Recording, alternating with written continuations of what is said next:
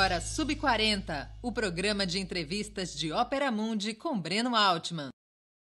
Nossa convidada de hoje é Rita Von Hunt, drag queen, professora, atriz e youtuber. Além das perguntas que serão feitas por mim, nossos espectadores e espectadoras também poderão apresentar questões que devem ser escritas na área de bate-papo do YouTube ou do Facebook. Na medida do possível, essas serão encaminhadas à nossa convidada. Boa noite, Rita. Olá, Breno, boa noite. É um prazer imenso estar aqui. Vou te contar que estava aqui no backstage escutando você falar que né, você entrevista pessoas que estão colocadas como referências, né, pensadores, trabalhadores, e, e, e já comecei a ter uma refrega intestinal aqui, falando, ai Jesus, será que sou tudo isso? Mas é uma, é uma alegria imensa estar aqui, né, eu já acompanhei camaradas aqui batendo papo com você, o Jones Manuel, por exemplo, a Laura, e estou muito feliz de estar aqui nesse, nesse lugar. alegria e o prazer pode ter certeza, são todos nossos. Vamos começar aqui. Quando nasceu e quem é Rita Von Hunt? Como surgiu a persona? Bom, uh, eu, eu adoro que você já começou essa pergunta mostrando né, ao que viemos. Então, essa, essa persona, esse pedaço da sua pergunta é maravilhoso, porque ele abre espaço para que a gente possa uh, debater com quem está nos acompanhando essa sutil, porém não tão sutil diferença entre o que é uma personagem e uma persona, né? Uh, persona é grego para máscara. A gente é, usa essa palavra para remontar o ditirando, né? Uh, para remontar as origens da tragédia lá na, na Grécia Antiga. E, e, e máscara era o, o apetrecho sem o qual uh, os, os, atores, os declamantes, é, não subiam aos palcos. Sem a máscara, uh, os atores não se colocavam em cena. Fossem eles do coro, fossem eles personagens, né, é, com nomes e falas, uh, eles, ele, o, o Rapsodo, o antigo Rapsodo, que agora se transforma em ator na, né, nessa Grécia antiga, com o nascimento da tragédia, ele precisa dessa máscara para se colocar. Bom, a gente herda essa, essa herança da, da persona quando a gente pensa sobre, sobre como estamos colocados nesse espaço do público, né? E como, de certa forma, a gente consegue ainda uh, defender, resguardar a, a, a, algo que seja privado, pessoal, algo que seja íntimo. Então, essa, essa máscara que assumimos né, para fazer a lida com, com o público, ela está colocada em, em, todos nós. Né? Se engana quem acha que não usa máscara. Também se engana quem acha que não está fazendo drag. Mas eu chego lá. E, e, e essa, essa máscara que eu escolhi usar, ela é a, a cisão, ou melhor, a fenda, né? para falar um pouco do, do Alfredo Bose, ela é uma fenda entre o Guilherme, que é o ator, professor, que, que faz a Rita, né? que é a máscara que ele escolheu para fazer esse trabalho com o público. E, e, e, a Sabrina Fernandes, que, que nos presenteou com o Tese 11, e o Jones Manuel, e o Humberto Matos, e a Laura Sabino, e a Dimitra Vulcan, todos nós uh, que, faz, que, que estamos na trincheira da comunicação, é que nos embrenhamos né, nesses meios e nesses meandros tão uh, duros conosco, a gente tem que resguardar algo de pessoal, algo de íntimo, né?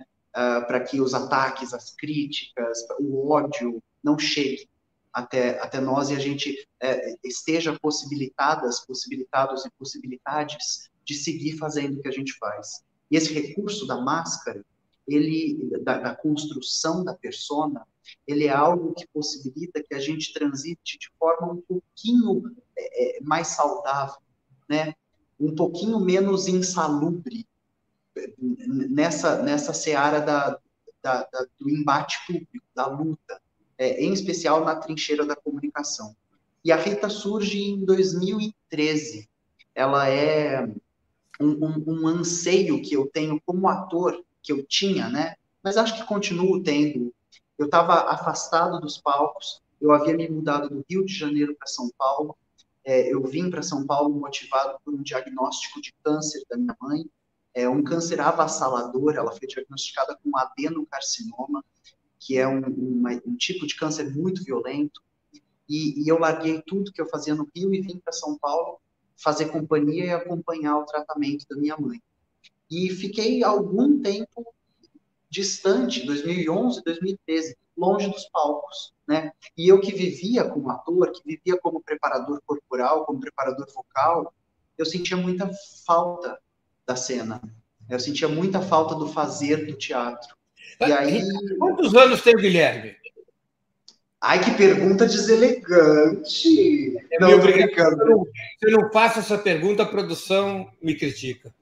É, não, eu tô brincando, não tem problema nenhum. Eu tenho 29, mas eu estou às vésperas de fazer 30. Eu faço 30 no dia 17 de outubro. Um sub-40 então... legítimo, então. Perdão? Um sub-40 legítimo. Um sub-40 é, e, com uma folga, ainda dando aí para esticar um pouquinho. Ainda dá para você me chamar outra vez daqui cinco anos.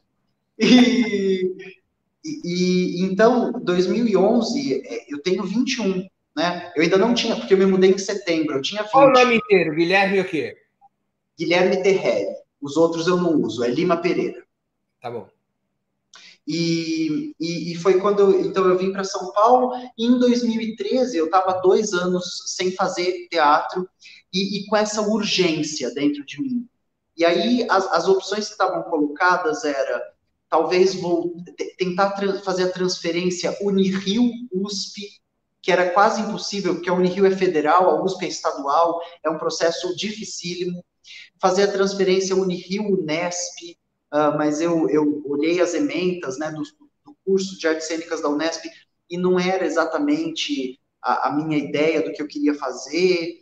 E, e, e nessa, nesse momento, estava colocado também para mim uma, uma, uma saída artística, que era o fazer drag né? Eu estava acompanhando um, um seriado norte-americano, um reality show, chamado RuPaul's Drag Race, que é uma... Hoje é um programa premiadíssimo, ele ganhou aquele prêmio máximo da, da televisão norte-americana, o Emmy, ele ganhou mais de 11 vezes. Então é um, hoje é um enlatado de cultura é, digno da premiação da TV norte-americana. O que significa, né, é um, é um sub, sub, sub, subproduto de cultura. É, é, manufaturado até onde dá, assim, virou, virou quase uma coisa robótica. Mas nos velhos e dos tempos da brilhantina, do Guaraná com rolha, e, em 2011 eu estava assistindo a terceira temporada, ainda era uma coisa super rudimentar, uh, super verdadeira, cheia de essência e etc. E foi quando eu me deparei com, com a arte drag, né? E, e para quem está nos acompanhando, ser drag é, é quase uh, é, unir, fundir em um profissional muitas vertentes das artes cênicas, né? Ao fazer drag, a gente faz figurino, a gente faz adereço, a gente faz perucaria, a gente faz maquiagem, a gente faz canto, dança, interpretação, a gente faz direção, porque a, a, a drag ela está também colocada nessa ideia uh, do vaudeville, do teatro de variedades, que é esse show de uma pessoa só. Então, é uma é um prato cheio para quem quer se desafiar. E eu sempre fui uma pessoa que gostou de se desafiar. E aí, em 2013, eu começo a fazer a Rita, uh, ainda de forma completamente despretensiosa, uh, uh, como, como um, um, exercício artístico, um hobby né? E ela foi se profissionalizando muito rápido. Na primeira vez que eu me montei, eu recebi um convite para trabalhar e desde então eu estou trabalhando assim. E agora, como e por que você decidiu começar a falar de política no seu canal? É, como é que se deu sua aproximação com a literatura marxista? Bom, essa pergunta ela, ela é longa. Ó, eu posso a pergunta, a pergunta é curta, a resposta pode ser longa ou quanto você quiser. É uma pergunta profundíssima. É, eu, eu posso respondê-la de muitas formas. Uma, uma delas, nessa primeira parte, sobre quando eu decido começar a falar sobre política, na verdade eu nunca não falei sobre política. Né? A, a, a drag queen é um ato político. É, eu, e, e, e, lá, quando o canal começa, o canal começa como um canal de receitas veganas, porque o veganismo é uma luta política, é um embate político. O veganismo radical, né? O que não é o veganismo liberal. E, e dentro do Você canal, é uma vegana. Perdão? E você é vegana? Sim, sim. Eu tive, eu tive uma fase não vegana. É, lá, quando eu começo o canal, eu estou vegano, estou vegano há algum tempo. Inclusive, junto com uma amiga, eu tive uma. A gente montou uma marmitaria vegana a preços populares para tentar difundir o máximo que a gente podia. E, e, eu, eu vivia isso, né? Esse era o Guilherme lá do 2000 e... Deixa eu tentar lembrar que ano é isso um, acho que 15, quando, quando começa o, o Tempero Drag. E, e, ele chamava Tempero Drag porque era um canal de culinária, né? Só que eu não ensinava uma receita. Eu ensinava uma receita fazendo uma entrevista com uma outra amiga que também era drag queen. Então, duas drag queens eram colocadas no mesmo espaço para debaterem, discutirem temas. E aí eu sempre ia conduzindo a entrevista por um viés uh, uh, cômico, né? E eu, eu encontrava o lugar de comédia nesse nessa herança que eu tenho do, do, do, da faculdade, do, do ridendo castiga timores, né? Através do riso a gente critica os costumes. Através do riso a gente fala sobre a moral. Através do riso a gente fala sobre a sociedade. E, e, e essa, essa questão do enfrentamento e da luta política sempre esteve lá. Né? Uh, eu, a gente estava fazendo receita quando da crise da cantareira e, e, e, da, e da ausência do governo Alckmin em se colocar frente a isso. Né? Os escândalos de que o governo Alckmin já havia sido avisado há muito tempo sobre a crise hídrica que São Paulo enfrentaria, né? E sobre essa ausência do governo em lidar com a crise. Lidar para os mais pobres, né? Porque os jardins, Moema, nunca ficaram sem água. Os bairros que faziam rodízio, né? Que ficavam dois dias sem, e é, a gente sabe quais bairros eram. É e, e, isso, e isso virava piada quando eu precisava ir até a pia pegar água. Então, atra, através do recurso da culinária vegana, a, a, gente falava sobre esses temas que permeavam a, a nossa existência. Uh, existe, no entanto, um turning point. Né? Esse, esse ponto de virada, essa chavinha que vira, ela acontece um dia que eu estou indo para a USP, ainda como aluna, né? Tava, tava fazendo minha graduação em letras lá, e no ônibus, uh, eu, eu, existem duas meninas sentadas à minha frente, conversando entre si, elas são mais jovens do que eu, e elas estão falando assim: nossa, eu não aguento mais todo mundo falando de política.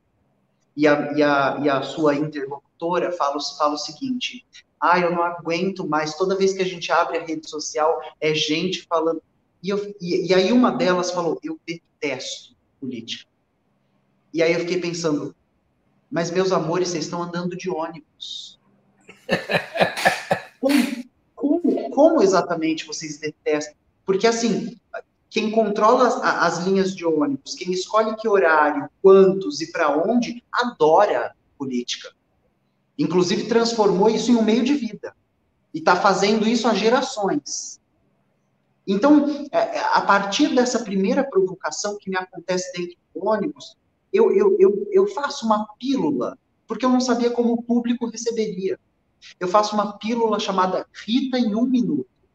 E aí, em um vídeo de um minuto, eu discuto a ideia do apolítico. E, e aí, nesse vídeo, eu falo: olha, você só pode ser apolítico em duas situações. Quando você não precisa dela, e quando você está engolfado pela ideologia de acreditar que ela não é para você. E de que se envolver nela não resultará na melhoria do seu horizonte de vida possível. E, isso, isso é o primeiro, esse Rita em um minuto.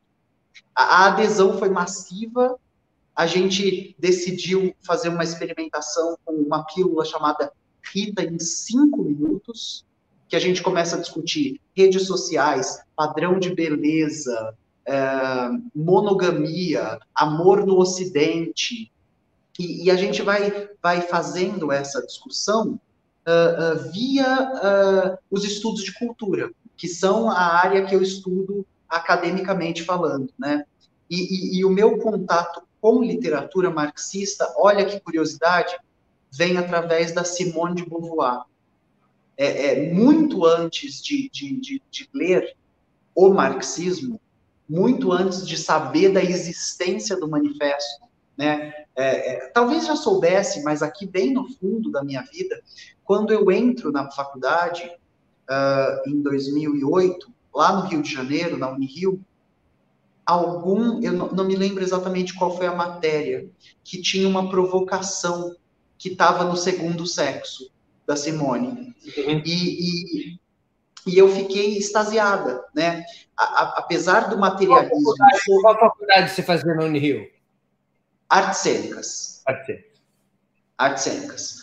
E, e, e, e, essa, essa provocação que me é disparada. E, aí é super importante salientar para as pessoas que a Simone ela não está colocada dentro do marxismo, uh, ainda que ela seja uma leitora de Marx, ainda uhum. que ela seja uma leitora de Engels. Né? O materialismo francês não é o materialismo histórico dialético alemão.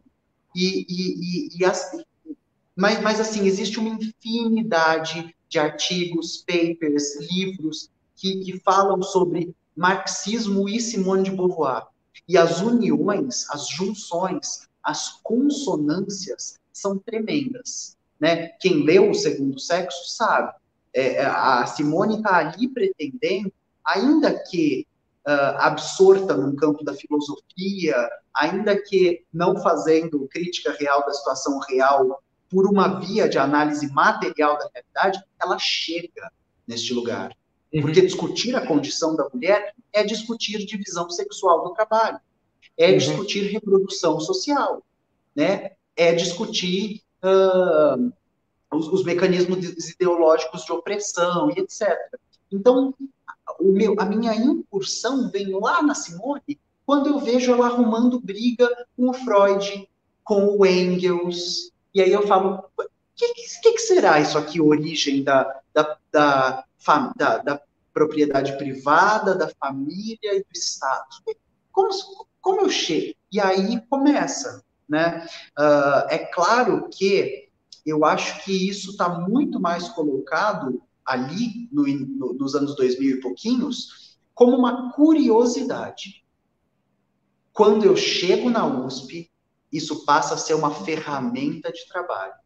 E aí eu tive aula com professores uh, que usavam o marxismo como é, é, vertente de ação no mundo, que usavam o, o materialismo histórico dialético como é, é recorte epistemológico, como forma de fazer seu saber.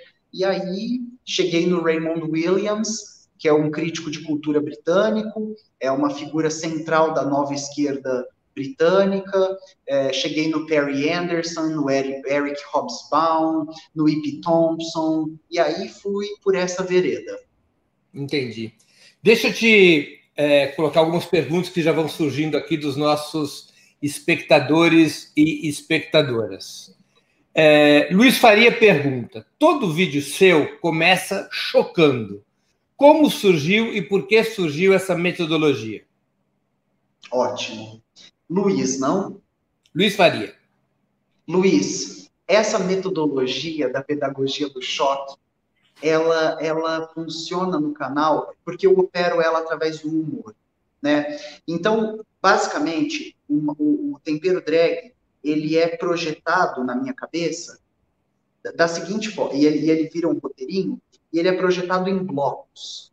E, e, e ele sempre é projetado da seguinte forma: eu preciso que a pessoa que assista apenas um minuto e meio do vídeo saia daqui com o mote central, com o leitmotiv, o motor dessa obra. E aí, nesse meu primeiro minuto e meio, Eu preciso disparar na minha audiência um motor que se mova sozinho. Para que, se essa pessoa sair daqui apenas com essa provocação, ela consiga, adiante, exercer pedagogia da autonomia. Ela consiga ir buscar o que ela, o que ela precisa.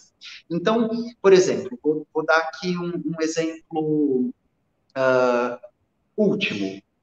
No nosso vídeo sobre saúde mental, setembro setembro amarelo, prevenção do suicídio e cultura do cancelamento, eu inicio o vídeo triste. Uma voz atrás da câmera fala: Por que, que você está triste, dona Rita? E aí a dona Rita responde: Ah, Rochelle, o Pantanal pegando fogo.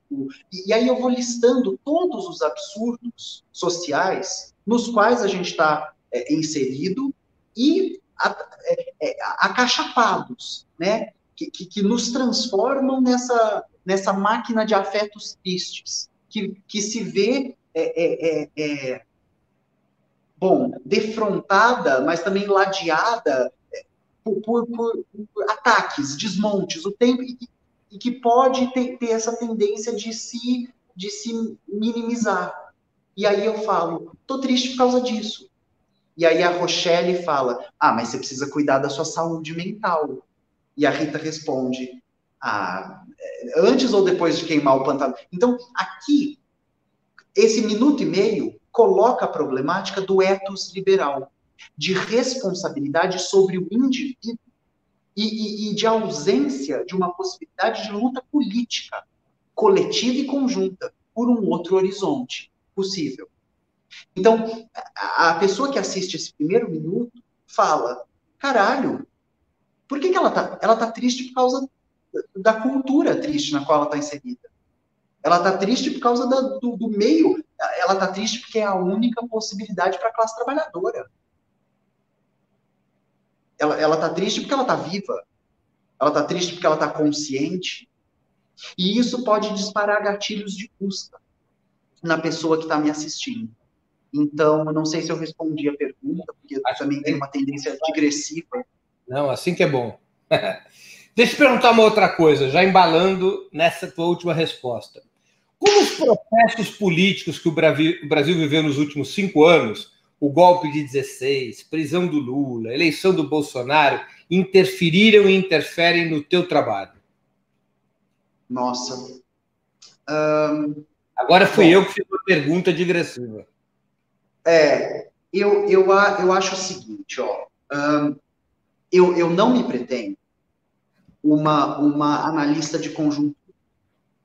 Eu não me pretendo uma comentarista política uh, eu, eu me pretendo uma, uma artista engajada com o reflexo do tempo, né? Uh, então eu tô, eu tô, eu tô sempre o meu fazer artístico e por que não pedagógico, né? Porque afinal de contas eu, eu, eu escolhi fundir as figuras, mas o meu esse, esse meu fazer ele está orientado pelas minhas inquietudes é, e também pelas inquietudes daqueles que me cercam, daquelas que me cercam.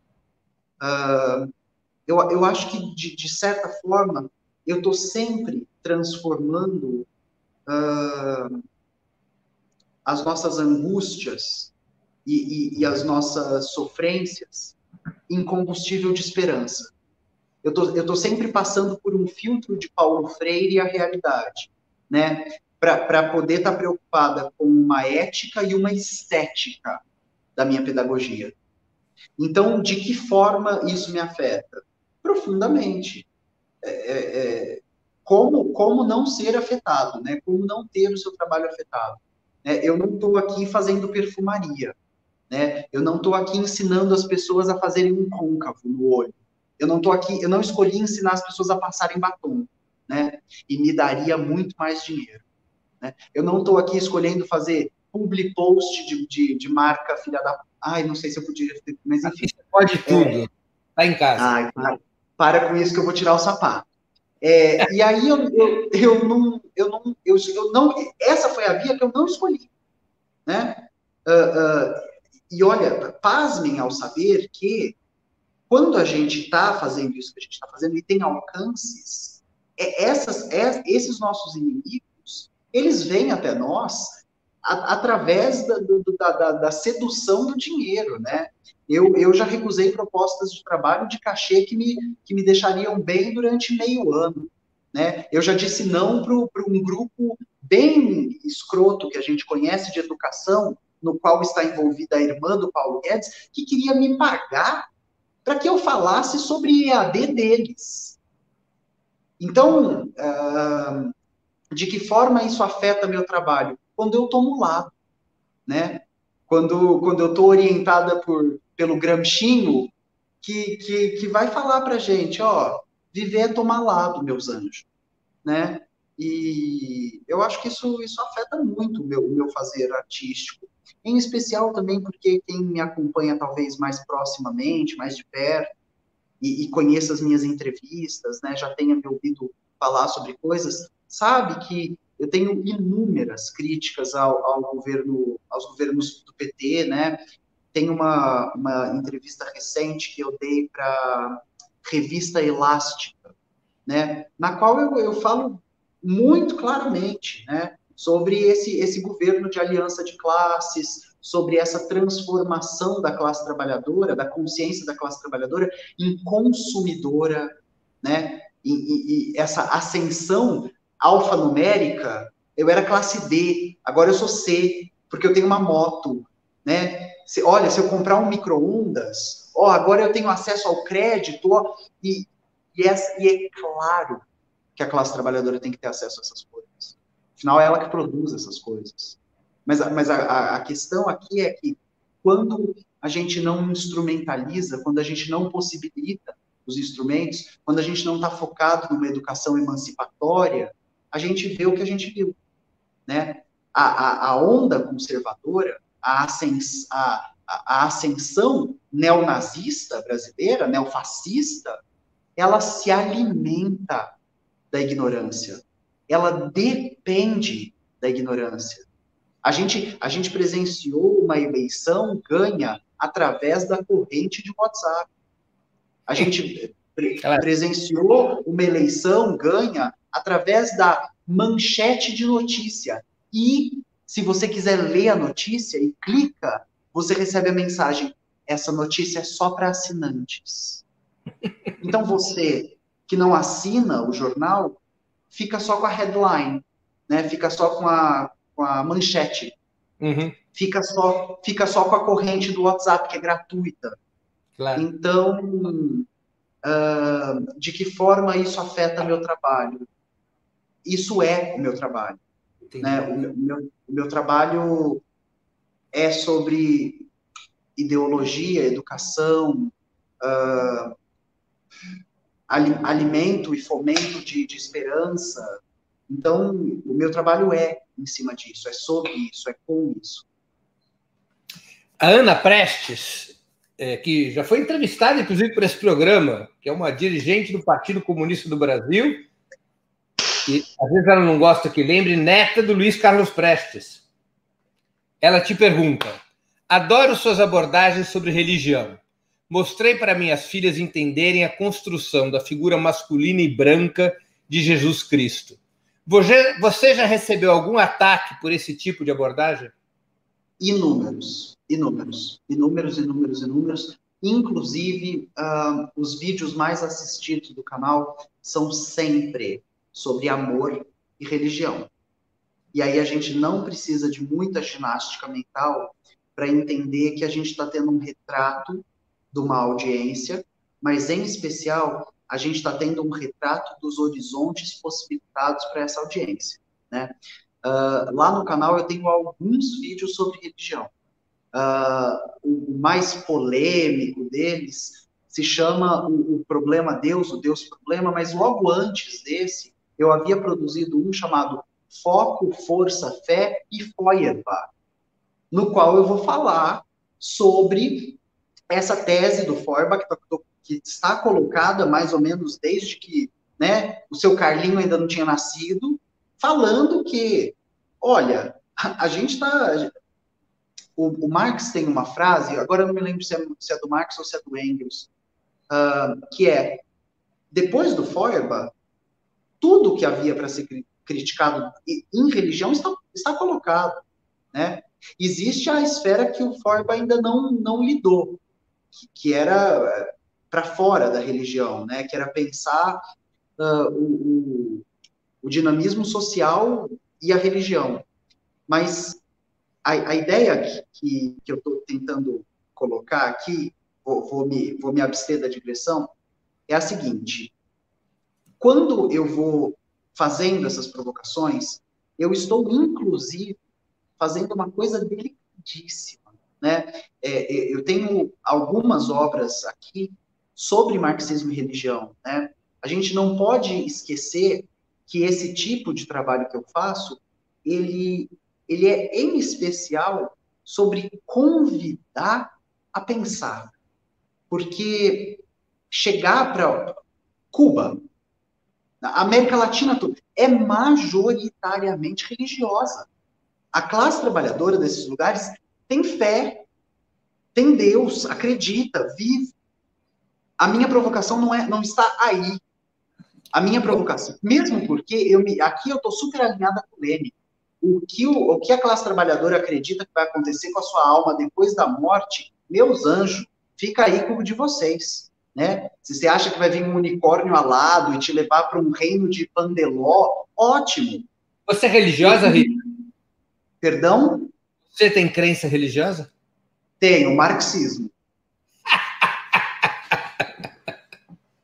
é a minha. Tô, tô, tô, fazendo piada, mas é, o, o que me importa é como a classe trabalhadora em vida vai lutar pela, pela realidade, né? Então, esses vídeos, eles, eles estão sempre colocados ali numa linha muito tênue que eu escolhi caminhar. E, e por isso, os ataques são esperados. Que é a linha de, de, de, de, levant, de tentar, né? Porque eu não sei se eu consigo, mas de tentar levantar o véu da ideologia e falar: o que será que existe por debaixo dessa, desse Deus? O que, será que existe por debaixo desse fenômeno de ascensão neopentecostal brasileira?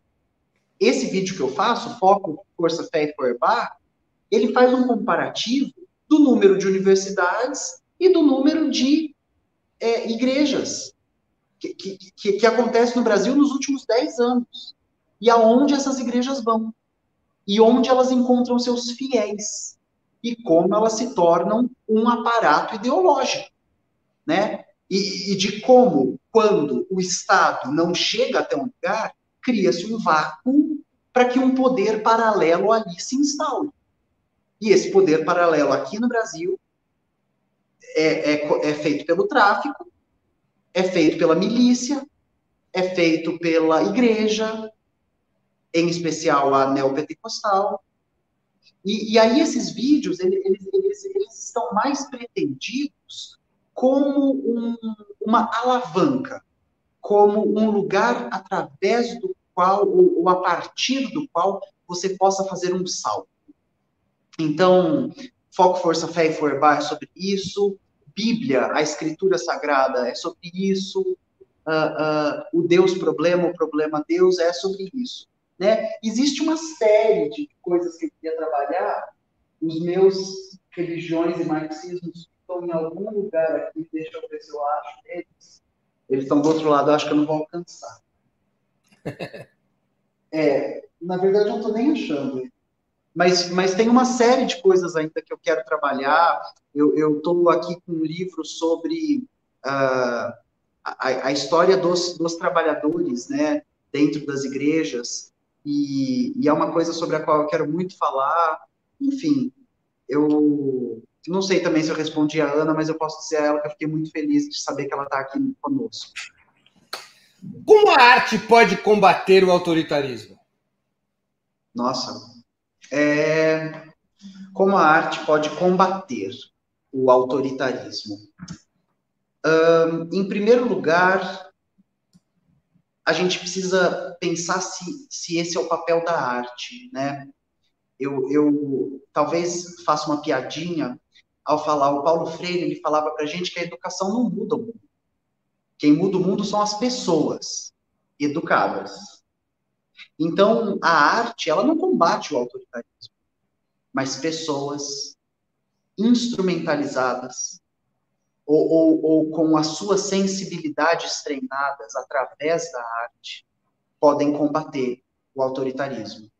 A arte é um campo que aceita experimentação.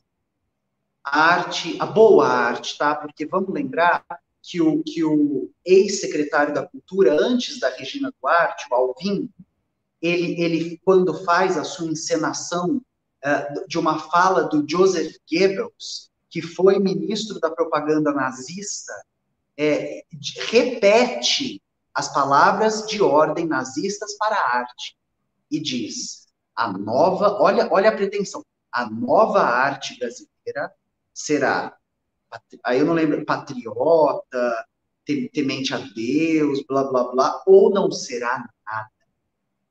Isso não é arte. A arte, a arte só cresce em um campo aberto para indagação. A arte só acontece uh, nas suas possibilidades múltiplas de questionamento. Uh, a, a arte é um processo irrefreável coisas que têm freio não são artísticas, não são arte. Tem uma outra pergunta que volta a um tema que você já abordou, mas eu acho que ele é interessante, do Walter Silva. O que significa ser vegano, que você citou, e por que ser vegano? Como fazer essa transição? O Pantanal e a Amazônia são destruídos porque somos consumidores vorazes? Ótima pergunta. É do Walter, né? Walter Silva, sim. Walter Silva, eu posso responder sua pergunta através do Walter Benjamin. É, é, tem um vídeo que eu devo fazer para o canal mais para frente uh, acerca de um ensaio do, do Benjamin. Tá me falhando o nome agora. Calma que vai, deve vir. Mas é um ensaio no qual o Benjamin vai fazer uma, uma análise muito bacana sobre espiritualidade uh, e vegetarianismo uh, e, e, e, definições de, de, de, de tribo, né? Uh, de, por exemplo, ai, eu sou punk, eu sou piriri parará pururu. E o Benjamin, nesse ensaio, vai falar que esse, esse é um retrato da pobreza a qual está submetida a classe trabalhadora, que, que no seu intento de se significar, que na sua luta para ser alguém, encontra a sua possibilidade de ser alguém através de, um, de um paliativo, né? Então, agora eu não sou um trabalhador, agora eu sou um vegetariano, né? É, agora eu não sou um trabalhador, agora eu sou hinduísta, eu sou Seishnoye, eu sou... E, e eu, eu pretendo fazer um vídeo acerca desse ensaio. Mas agora vamos ao veganismo. O veganismo radical, é, e aqui eu faço questão de diferenciá-lo do veganismo liberal, e aí eu posso indicar uma série de referências, o Vegano Vitor, que é quem edita os vídeos da Sabrina, do Tese 11, o Vegetal Vermelho, que é um amigo querido do Rio de Janeiro, uh, essas pessoas, a, a, outras, outras mamas, as meninas do podcast, são, são, são pessoas produzindo conteúdo sobre veganismo radical em, em oposição a um veganismo liberal. O que, que, que seria um veganismo liberal? Uma ideia assim, ó.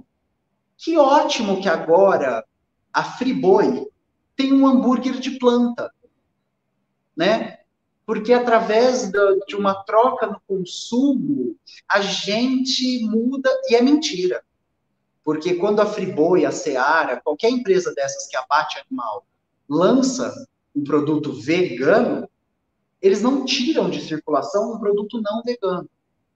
Então, o holocausto animal continua. Então, a demanda por soja barata para virar ração, por pasto, por área de, de, de uh, cercamento para o gado de corte, continua.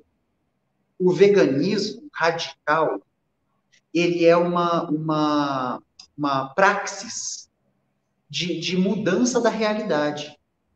É, é, é, é de olhar uh, para os animais fora da lógica da commodity, né? E essa reificação, esse processo de transformar é, é, seres vivos em coisas, ele, ele vai se estendendo a esses níveis, assim, é, é, muito, muito, muito absurdos. Quando a gente pensa no sofrimento ao quais, aos quais esses animais são submetidos, a gente está falando sobre reificação, né? A ideia de que, ah, bicho não sente, não, é só uma martelada na cabeça.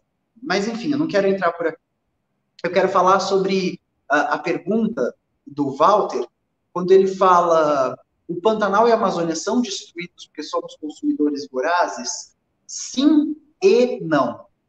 Toda vez que a gente se defronta com uma, uma pergunta, a gente vence na dialética. Se eu te responder sim, tá pobre. Se eu te responder não, tá pobre. Se eu te respondo sim e não, eu consigo articular melhor. É, sim e não, por quê? A, a, a gran, o, o, grande pulo do gato da sua pergunta é o somos. Somos brasileiros? Nós somos consumidores? Não, anjo, não. A classe trabalhadora brasileira tem acesso a qual proteína?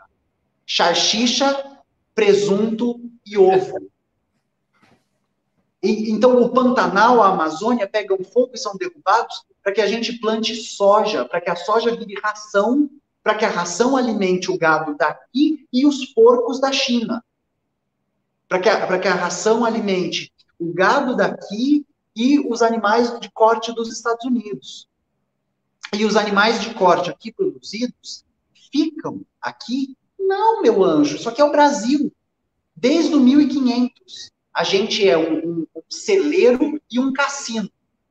A gente cria commodity, vende a preço de banana, porque a gente tem uma burguesia não desenvolvimentista, mas isso é teoria do desenvolvimento né, marxista, corre atrás do Jones Manuel, corre atrás do Humberto Matos, eles falam muito sobre isso, e, e, e a gente tem, então, essa elite que desenvolve é, commodities, esses produtos de baixo valor agregado, os exporta e depois importa os, o, o, os seus produtos mais caros. Né? A gente está configurado como uma colônia desde o 1500. Pouquíssima coisa mudou. Uh, e, então, o Pantanal e a Amazônia são destruídos porque nós somos consumidores vorazes? Quem é o nós da frase? Nós, planeta Terra? Sim. A Amazônia e o Pantanal são destruídos porque somos consumidores vorazes. Lá no canal tem um vídeo chamado Consumo Consciente. Não existe não existe. É, não, não é alterando a consciência que. Não. Gente, a gente lida com combustíveis fósseis desde a Revolução Industrial.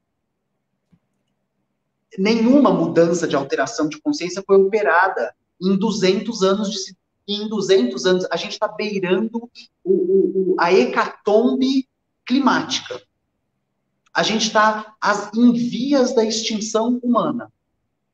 E aí resta saber de quais humanos estamos falando. Porque o Jeff Bezos continua investindo em sondas espaciais. Né? Uh, enfim, eu não quero parecer pessimista. Deixa eu aqui é, te passar uma outra pergunta. Você é uma grande comunicadora todos nós aqui estamos maravilhados. Mas, obrigada, obrigada pelo elogio. política fora das redes?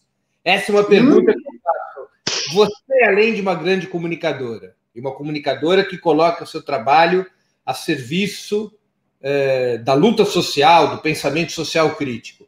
Além disso, você é uma militante política fora das redes? Essa é uma Bom, pergunta para a persona e para o criador da persona também. Vale a Rita ou o Guilherme responderem. Maravilhosa pergunta. Bom, eu prezo por um certo rigor vocabular, né? Uh, e militante, para mim, é uma palavra que só pode ser designada a quem está construindo um partido, é, ou, ou, ou disputando a construção de um partido. Militantes são Sabrina Fernandes, o Jones Manuel, que estão, por exemplo, a Sabrina ajuda a construir o Subverta, que é para, na minha opinião, a corrente ecossocialista do PSOL, né? Com quem eu tenho aproximação. Eu, eu frequento as reuniões do Subver. O Jones Manuel é um militante do PCB. Ele está ajudando a construir o partidão, com quem eu tenho aproximação, né? Todos os eventos de literatura e marxismo, eu estou lá. É, eu, eu sou aluna, fui aluna, estou, serei para sempre aluna da professora Iná Camargo Costa, Correia Costa, né? Figura icônica da história. É, então, eu sou militante. Não, porque eu não estou organizado em um partido. E não estou organizado em um partido um pouco, porque a, a minha realidade talvez não me permita. Né?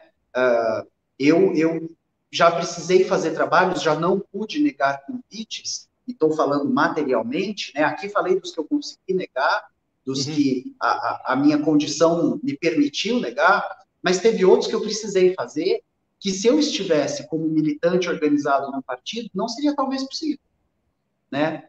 Eu enfrentaria ali, ou, ou mesmo, por exemplo, é, eu tenho uma agenda cheia de compromissos com pessoas de fora uh, desses círculos que a gente que, que, que conhece a militância circula.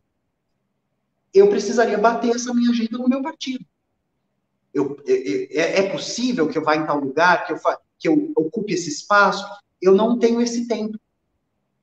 Entendi. De, de, de fazer essa, né? Minha vida não me permite isso. Então, existe militância? Não, existe ativismo. Entendi. E aí, para fora das redes, eu estou configurada como uma artivista. Né? Eu estou usando o meu fazer artístico como um, uma forma é, é, é, de, de agitação social, de propagandismo. Né?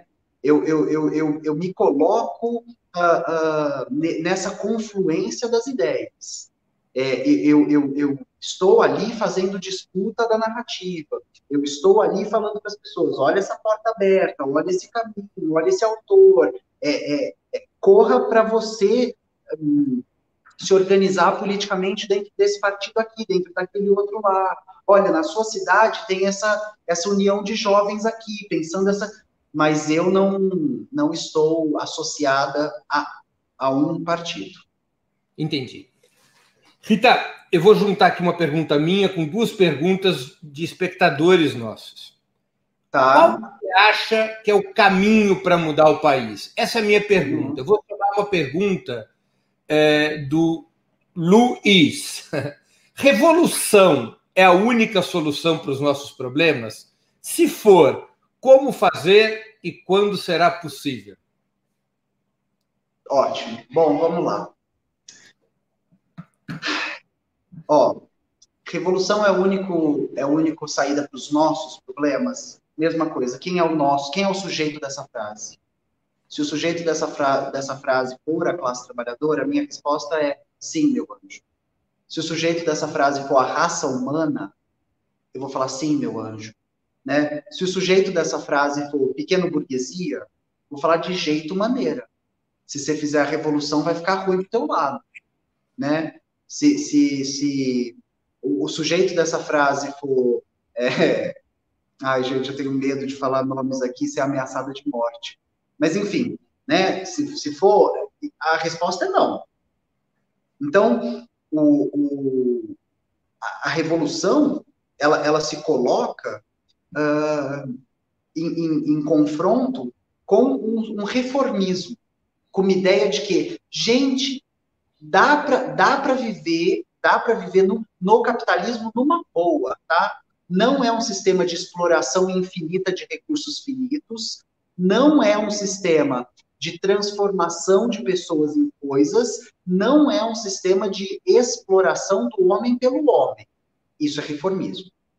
Isso é a ideia de que dá para melhorar se a gente passar uma leizinha aqui, se a gente fizer uma regulamentaçãozinha lá, se a gente. E aí a resposta é melhorar para quem, melhorar como, melhorar de que jeito. Tem um vídeo muito curtinho, muito debochado, lá no meu IGTV, chamado Soft Capitalism, né? E a pergunta é, soft quando não entra no seu? Porque quando entra no seu, você percebe que não está soft coisa nenhuma, está bem hard, né? Tá bem hard. E, e aí, uh, quem entrega sanduíche no seu soft capitalism, né? É, é, quem trabalha uh, pulverizando de agrotóxicos tomates e, e desenvolve câncer aos 30? É, quem, quem é a dona Josefa, plantadora de banana, que é vendida no mercado a um real o cacho? Quanto que ela recebeu para produzir essa banana? Quem, quem que é o, o seu Vitor? É, é, sei lá, é, caminhoneiro. Que é caminhoneiro porque essa foi a única possibilidade colocada para ele para não morrer de fome. Então, estou aqui falando essas coisas. Aí vou voltar agora para outra pergunta que é: como então a gente faz? Anjos. Se a gente soubesse, eu acredito que a gente já tinha feito. E aí essa, essa é uma parte que eu arrumo muita briga com meus amigos marxistas. Porque...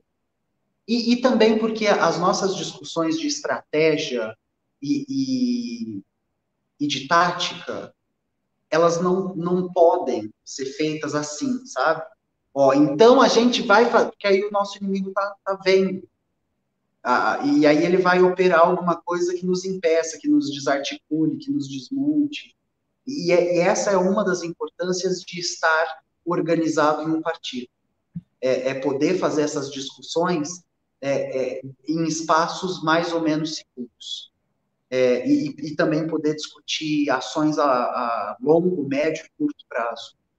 Mas, mas o, que, o que precisa ser feito no Brasil? Tudo, tudo, tudo. É, eu, eu, eu, a trincheira que eu, na qual eu escolhi lutar é a trincheira da educação.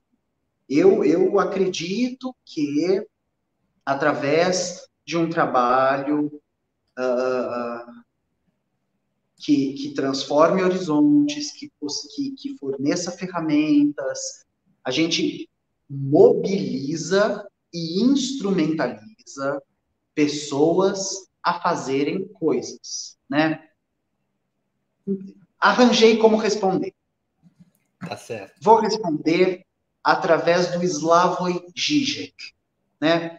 O Žižek, ele foi orientando do Badiou, ele é um, uma, uma, uma das mentes né, mais profícuas, mais produtivas do nosso tempo, um grandíssimo intelectual, é uma pessoa que está ali é, numa intersecção dos estudos de cultura e da psicanálise, né, um, um, um profundo conhecedor da teoria marxista e uh, uh, do, da, da, da, dialética hegeliana. E o Zizek fala o seguinte: ele é cheio de piadas, né? Inclusive tem um livro dele, a, a coleção de piadas de Slavoj Zizek. E aí o Zizek tem uma piada que é o seguinte: eu venderia minha mãe para escravidão para assistir V de Vingança 2. Beleza. O que, que o Zizek está contando para gente? Todo processo de revolução instaura em si a possibilidade de uma contra-revolução da classe dominante. Todo processo de revolução passará pela violência, pela restrição, pela censura, passará.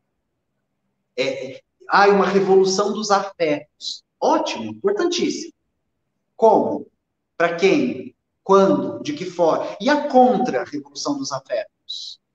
Então, o Zizek, quando fala, eu venderia a minha mãe para escravidão para assistir V de Vingança 2, ele está falando, V de Vingança é uma linda história é, é, é, britânica de um, de um bem personalista, bem messiânica, de um cara que, que, que, que enseja no coração da classe trabalhadora o espírito da e a classe trabalhadora assume as máscaras e vai à rua e faz a revolução. Tá, e, e aí? E depois, me conta o que, que aconteceu. Então, é, não nunca existirá V de Vingança 2, porque é aí que começa o trabalho propriamente dito, né? É aí que a gente vai pensar o que, que aconteceu depois da Revolução Francesa, né? Depois que guilhotinaram o rei. O que, que aconteceu depois da Revolução Russa de 17? O que, que aconteceu depois da cubana? Depois que eles botam o Fulgêncio Batista para mamar, o que, que acontece? Então, essa discussão do que está depois é, é, a discussão de um milhão de dólares, é a discussão. E, e aí é porque eu estou do lado de cada educação. Porque o, o que eu pretendo fazer com a minha vida é: olha, talvez o que aconteça depois da revolução possa ser melhor conduzido e feito com, com, com, com pessoas melhores e instrumentalizadas fazendo. Então, eu estou dedicando a minha vida a melhor instrumentalizar pessoas. Eu vou juntar de novo uma pergunta de um espectador, nós estamos nos aproximando do final, realmente. É, é o seguinte: é um assunto que até você tocou, mas a pergunta é da Isis Palma. Rita, como você vê o Partido dos Trabalhadores hoje? Eu vou emendar com uma pergunta minha. Qual o teu balanço dos governos petistas? Tá. Como eu vejo o Partido dos Trabalhadores hoje? É importante, uh, tem, uma, tem uma importância é, central. O Partido dos Trabalhadores, historicamente, é fundamentalmente importante. É, o Partido dos Trabalhadores uh, é, é construído por muitas alas, existem, existe uma infinidade de vertentes lá dentro, algumas mais reacionárias, algumas mais conservadoras, mas se a gente pensar, por exemplo, o Eduardo Suplicy, uh, que lá no início do PT era uma figura conservadora para o início do PT, e hoje, aos 45 do segundo tempo, é uma das figuras mais à esquerda lá dentro, Talvez eu tenha aqui feito um balanço se você não entendeu o que eu estou querendo uhum. dizer. Né? O Eduardo Suplicy, no início do PT, era uma figura bastante à direita do PT. O Eduardo Suplicy, hoje, é uma figura bastante à esquerda do PT. Uh, o Partido dos Trabalhadores é, é essencial quando a gente pensa que, em muitas cidades do interior, é a única alternativa de esquerda possível. Né? O Partido dos Trabalhadores é, é, chega em lugares que outros partidos não, não conseguem chegar. Agora, chega de que maneira, chega para quê, chega como, chega para quem, são as nossas perguntas. E o balanço histórico dos governos petistas é no presidencialismo de coalizão, a governância tem um preço. E se você pagar, ou se você não pagar, ele é cobrado com juros quando quem controla a nossa democracia escolhe cobrar e, e o valor, historicamente falando, é sempre impagável. É, não existe pacto possível com as classes que a gente que a gente durante esse governo petista acreditou que fosse possível. Uma última pergunta antes do nosso ping-pong. Alguma experiência socialista, anticapitalista, tem a simpatia do teu coração e da tua mente? Todas elas. Todas elas. Raymond Williams tem um texto chamado Você é um marxista, não é? uh, no qual, se eu não me engano, o Raymond já está perto do, do fim da, da, da, vida dele, então é bem pro, é, é ali dos anos 80. E, e o Raymond, e esse texto ele foi reeditado algumas vezes, e nesse texto o Raymond Williams fala é, sobre, sobre esse estranhamento, né? à medida que a gente caminhava para o que o Francis Fukuyama ia chamar de fim da história, né? desse estranhamento dentro do ambiente intelectual uh, acadêmico do, do, Reino Unido, dessas pessoas estranhando né, a, a, a produção do Raymond Williams e, e perguntando abismado, mas, mas é um marxista, né? Como se isso fosse um demérito. E, e nesse texto, o Raymond Williams fala que se chegasse o momento uh, dele se posicionar. É, e aí ele vai dando os exemplos das, da, de todas as revoluções e tentativas anticapitalistas ali da Europa e algumas da Ásia. É, e, ele fala especialmente do Vietnã. E ele fala: é, se chegasse a hora de eu me entrincheirar, o meu coração sabe de qual lado ele estaria. É, então, quando alguém me pergunta se eu tenho simpatia, é, eu tenho total simpatia. Né? E eu acho que eu, eu sempre tenho muita desconfiança de quem advoga por uma ideia sem defendê-la.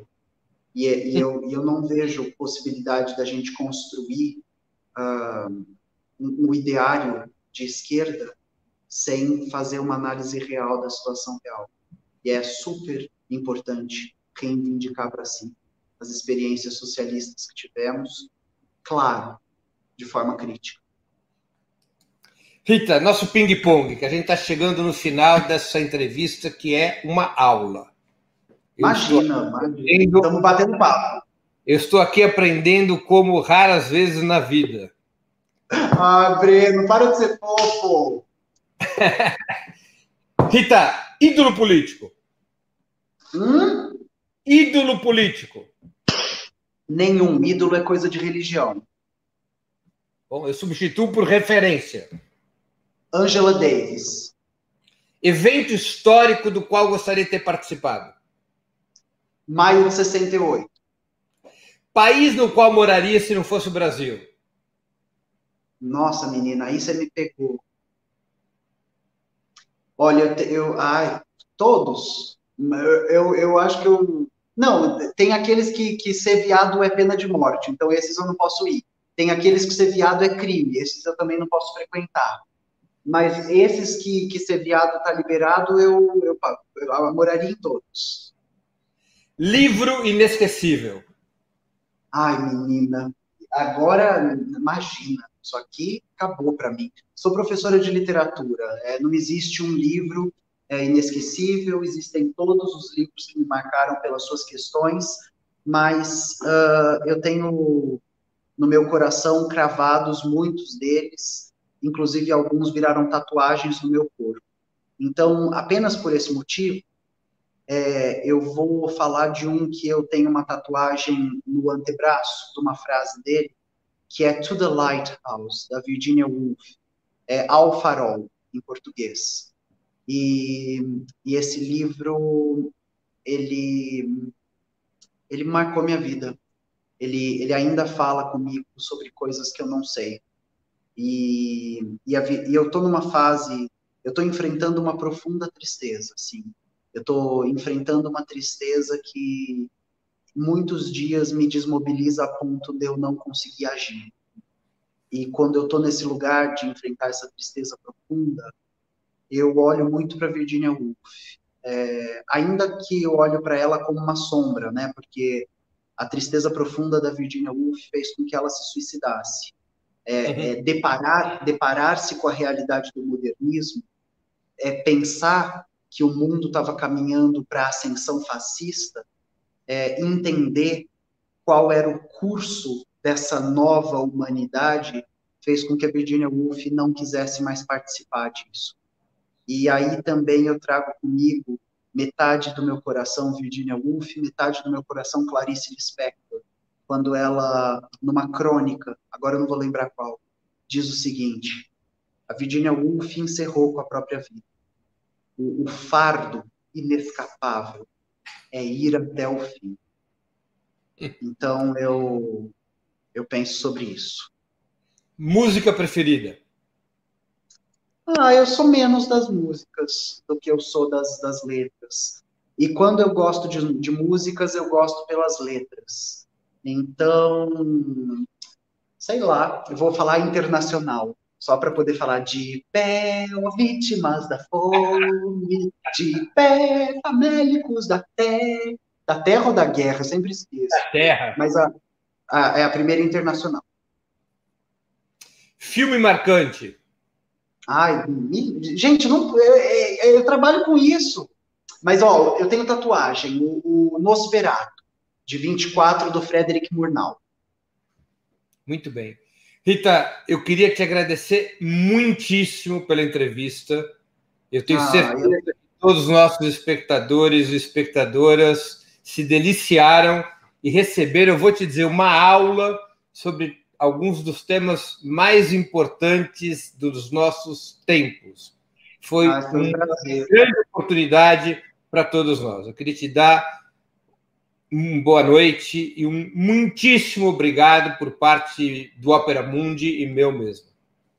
Foi um prazer estar aqui, Breno. É, muito, muito obrigada de coração a todas e todes e todos que estiveram aqui conosco hoje. É, e saibam que quando a gente se reúne nesses lugares para trocar essas ideias, a gente está mudando coisas que podem mudar coisas maiores.